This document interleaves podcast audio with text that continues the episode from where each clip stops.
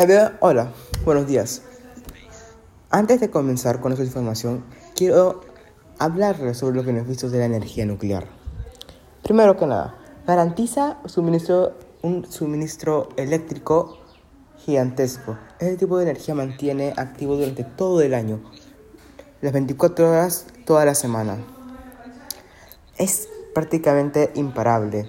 A diferencia de la energía eólica y la energía solar, la atómica no se ve afectada por condiciones meteorológicas, permitiendo su desarrollo continuo. No genera dióxido de carbono, CO2.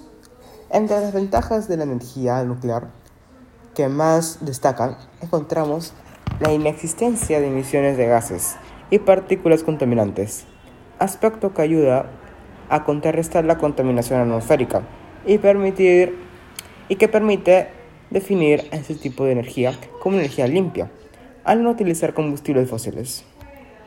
Es bastante económica.